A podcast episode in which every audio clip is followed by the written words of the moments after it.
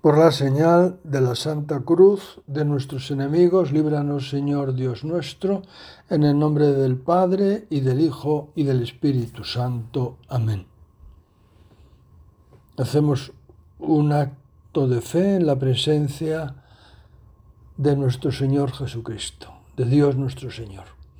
Señor mío y Dios mío, creo firmemente que estás aquí, que me ves, que me oyes te adoro con profunda reverencia. Te pido perdón de mis pecados y gracia para hacer con fruto este rato de oración. Madre mía Inmaculada, San José, mi Padre y Señor, Ángel de mi guarda, interceded por mí. Segunda meditación del retiro del mes de julio. El título, aunque las oraciones no tienen título, pero ayudan para ilustrar el contenido, es Marta y María, unidad de vida. Sabemos bien, porque nos enseña así la Iglesia Católica, que a consecuencia del pecado original, la naturaleza humana, toda naturaleza, toda persona humana, queda dañada, no corrompida, como dicen los protestantes, y definió muy claramente el concilio de Trento, sino dañada, indeterius commutata. Unos daños que Santo Tomás de Aquino llamó vulnera, que son heridas en nuestra inteligencia, porque nos cuesta trabajo conocer la verdad, en nuestra voluntad, porque somos débiles para hacer el bien, y en los sentimientos y las pasiones. La concupiscencia, el deseo, queda desordenado. Es necesaria la gracia de Dios para conseguir el bien, para obrar bien, para vivir vida sobrenatural. Por eso Jesús dice, y la iglesia así lo interpreta, sin mí no podéis hacer nada. No podéis hacer nada en el orden sobrenatural. Necesitáis de mi gracia. La vida cristiana también se llama lucha cristiana, es recomponer, podría ser como un título, en busca de la unidad perdida. Tenemos que conseguir, con ayuda de Dios y el esfuerzo personal, este binomio es muy importante, ambos extremos también son heréticos, pensar que lo podemos hacer todo con nuestras fuerzas, con la ciencia, con la naturaleza, con nuestra, con nuestra voluntad, es imposible. Eso se llama pelagianismo. El Papa lo dice con frecuencia denuncia esa herejía antigua, de tiempos de San Agustín, antes de San Agustín, y, moderna. Cuando el hombre cree con sus fuerzas, con la naturaleza, con sus conocimientos, puede conseguir la salvación eterna, puede conseguir la santidad de vida, puede purificar su corazón, puede hacer que sus obras sean plenamente buenas. Y esto es imposible. Por eso hay que se suele decir, siempre ha sido así, hay que luchar. San José María lo decía a sus hijas y a sus hijos. Luchar por dentro. Este es vuestro destino en la tierra. Luchar por dentro. ¿Por qué por dentro? Pues porque es ahí donde está nuestro entendimiento, donde está nuestra voluntad, donde están nuestras pasiones, nuestros sentimientos, donde actúan nuestra memoria y nuestra imaginación. Es una lucha interior. Y no es una lucha simplemente de carácter fisiológico, psicofísico, es una lucha de carácter espiritual, religioso, porque luchamos contra las fuerzas del mal. Es decir, luchamos contra el pecado. No es un fallo técnico. Marta y María son ejemplo de dos estilos de vida, de dos modos. Es muy conocida la Iglesia lo ha predicado muchas veces, los santos muchas veces han sido comentados. San Lucas lo recoge en su Evangelio, esa escena, en el capítulo décimo, versículos 38 a 42. Nos metemos en la escena, que es palabra de Dios. Otra aclaración importante, estamos orando, Dios ve tu corazón y el mío, Dios nos da su palabra y la palabra está viva. No es magia, no es un fundamentalismo, no. sino que el Espíritu Santo vivifica la palabra cuando la recibimos, la cogemos en nuestra mente y en nuestro corazón, cuando la escuchamos en la iglesia, ahora por ejemplo, a través de la predicación de un sacerdote, con todos los límites humanos que tenemos todos los hombres y mujeres del mundo, pero Dios actúa a través de la iglesia.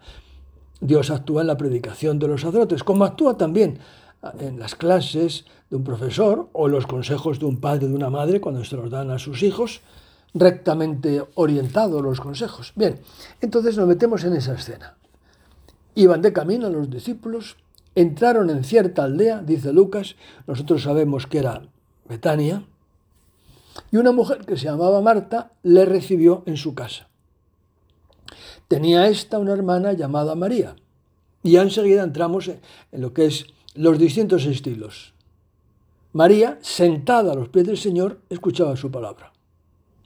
Marta, en cambio, andaba afanada con numerosos quehaceres y poniéndose delante dijo, aquí viene la queja de Marta, que es comprensible, porque, porque, porque pasaba el Señor por allá con sus discípulos, probablemente, entró en la casa y entonces le estaban preparando con la hospitalidad propia de los orientales y con el cariño que le tenían a Jesús, una comida, recibirlo, la cantidad de trabajos que llevaría eso consigo, ¿no? donde no había posibilidades de conseguir comida fácilmente yendo a un supermercado.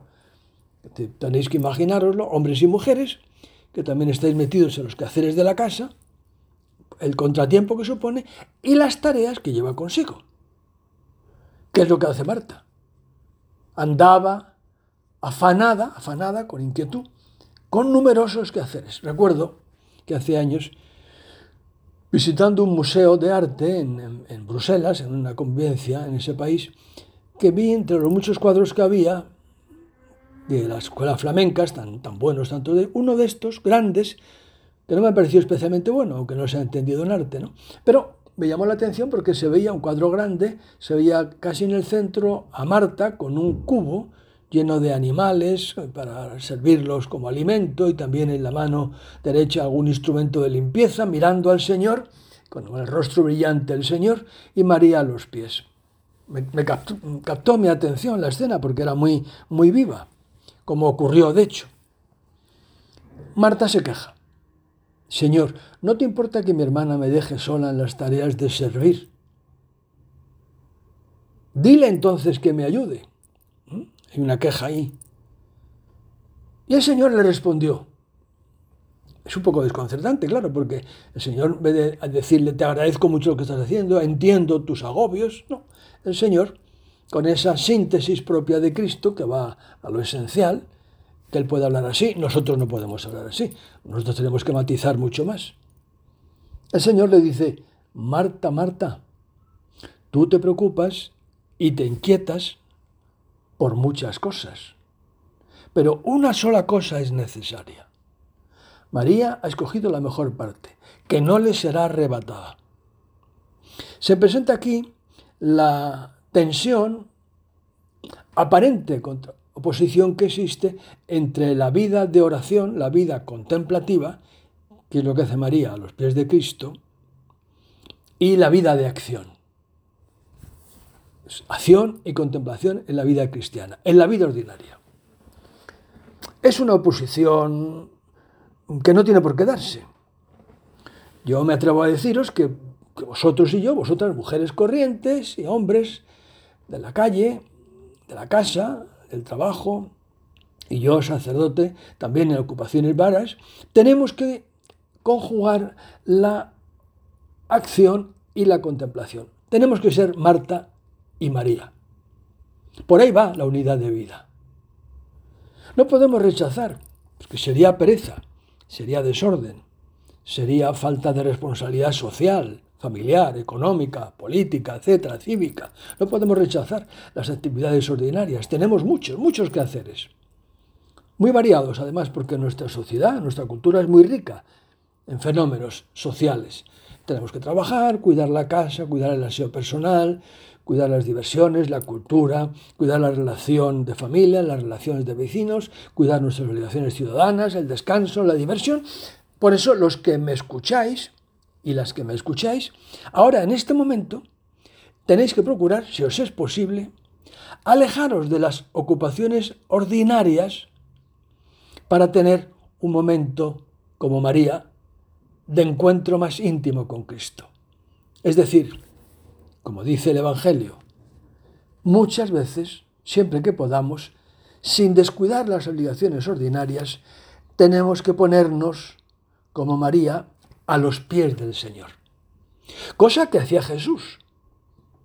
Es decir, Jesús conjugaba el levantarse y dedicarse a la predicación, ir de una aldea a otra, atender a los apóstoles, explicarles las parábolas, cuidar enfermos, entrar en discusión con aquellos que querían acusarle, que luego querían matarle y le matarían, entrar en tantas y tantas cosas como estaba el Señor. Como dice Juan, ¿no? Si se escribiesen todas no habría libros, dice de un modo hiperbólico, en el mundo para contener todo lo que Jesús hacía. Sin embargo, cuando llegaba el atardecer o el anochecer, también nos dice el Evangelio con mucha frecuencia que el Señor se retiraba solo a orar o pasaba la noche entera en oración. Era, como nosotros tenemos que serlo, como María, para poder luego ser como Marta. La vida del cristiano es eso, conjugar la oración, la vida espiritual, con la vida activa, el trabajo en casa, el servicio a los demás. Ojo, dándole mucha importancia a esas cosas, porque el primer enemigo que tenemos es la pereza. Y fácilmente podemos despreciar o hacer mal, como también decía San José María, de un modo chapucero, nuestras obligaciones personales, y eso no va. Así no podemos encontrar a Cristo. Así no podemos vivir bien la misa. En la pereza, en el descuido de las obligaciones, el acabar mal las cosas, el no cumplir con nuestras obligaciones, el pensar que porque nos pagan más o nos pagan menos o nos aplauden más, es el criterio, no. Nosotros hacemos todas las cosas cara a Dios. Y por eso hemos de procurar realizarlas con perfección. Y es ahí, es entonces ahí, y esta es doctrina de la Iglesia, pero la explica de un modo, sin pero, la explica de un modo maravilloso San José María en esa homilía que recomiendo leer con frecuencia o escuchar, porque está grabada, que es Amar al mundo apasionadamente, la, la homilía del campus. Es ahí, fijaos, en las circunstancias ordinarias, son ocasión de encuentro. Es precioso. Cristo está en la calle. Cristo está en la casa. Cristo está en el taller, en el, Cristo está en el campo, en la besana, Cristo está en el deporte, en la diversión. Dios está siempre con nosotros. Para descubrirle necesitamos momentos en los que buscamos encontrarnos íntimamente con Él, a solas tratar a solas de amor, dice Teresa, Santa Teresa de Jesús, con aquel que sabemos nos ama. Es lo que se llama ser contemplativos, poner el detalle de la mirada, del corazón, todos los sentidos, recogerlos para encontrarnos con Cristo. Y eso nos dará la fuerza, como los enamorados que están juntos, que, que, que comparten, que se escuchan y luego tienen ese recuerdo durante el resto del día el enamorado se acuerda de su, de su, amor y la enamorada se acuerda de su amor. Tienen presencia porque el amor está en su corazón. Eso debe, hacerlo cualquier persona en su relación con Dios, para luego realizar con perfección las tareas humanas. Y esto requiere de lucha, porque de suyo la naturaleza, el ser humano, se dispersa. Se dispersa, se cansa, se pierde, se enferma.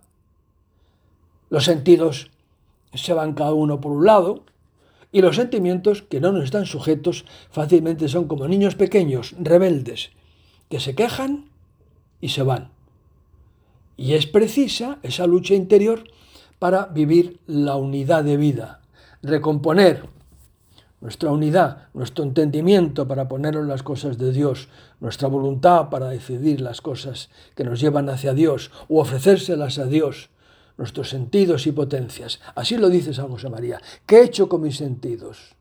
¿Qué he hecho con mis potencias? Y esa meditación nos llevaría tiempo.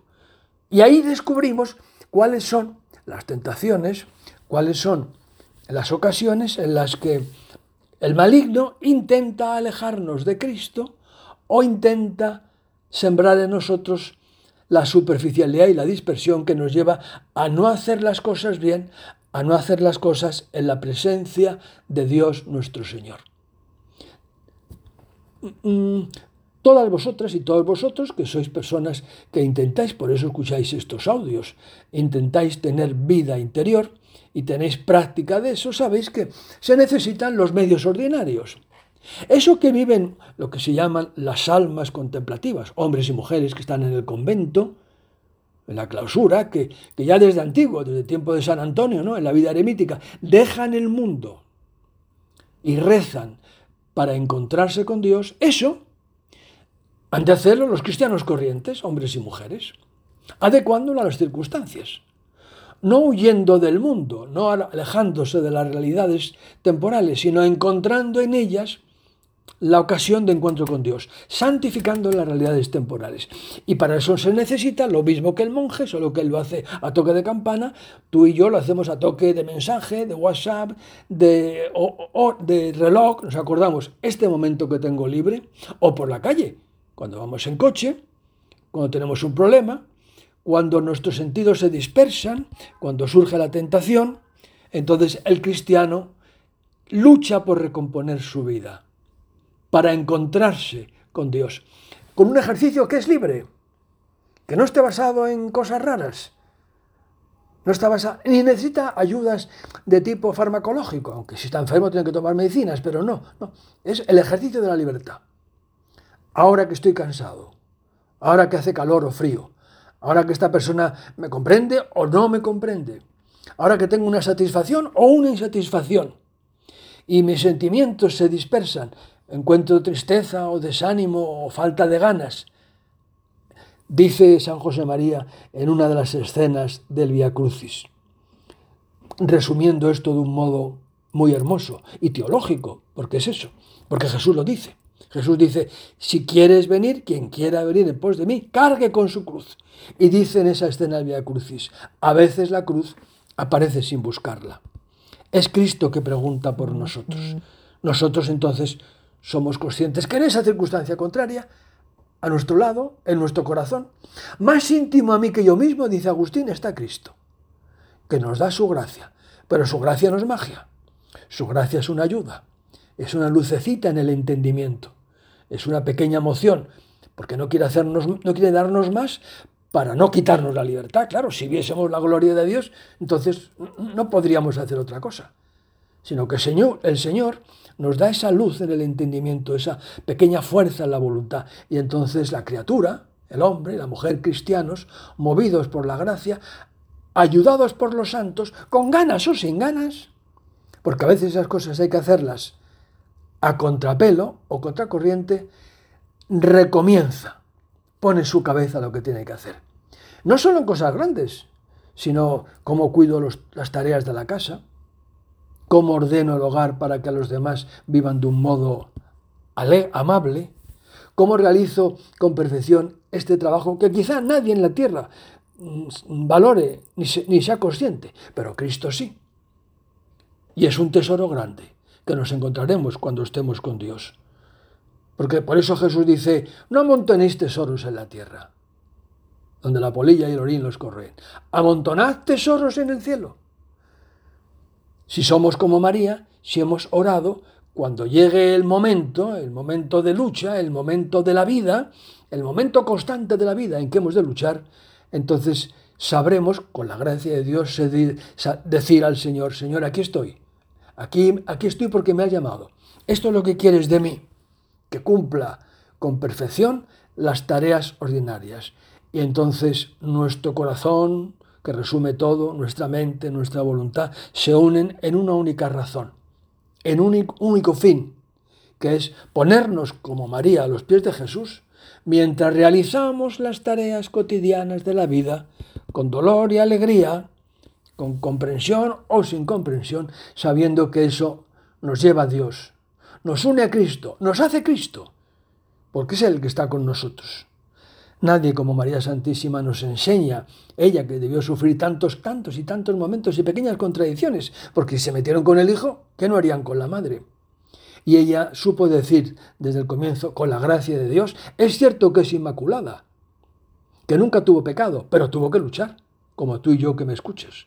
Y entonces como ella sabremos decir también, Señor, hágase en mí según tu palabra. Y entonces la gracia de Dios une todo nuestro ser y lo pone en la patena el sacerdote y nos unimos con Cristo. Somos hijos de Dios en Cristo. Realizamos aquello que dije antes de San José María, luchar por amor hasta el último instante, con la gracia de Dios. Te doy gracias, Dios mío, por los buenos propósitos, afectos e inspiraciones que me has comunicado en esta meditación. Te pido ayuda para ponerlos por obra. Madre mía Inmaculada, San José, mi Padre y Señor, Ángel de mi guarda, interceded por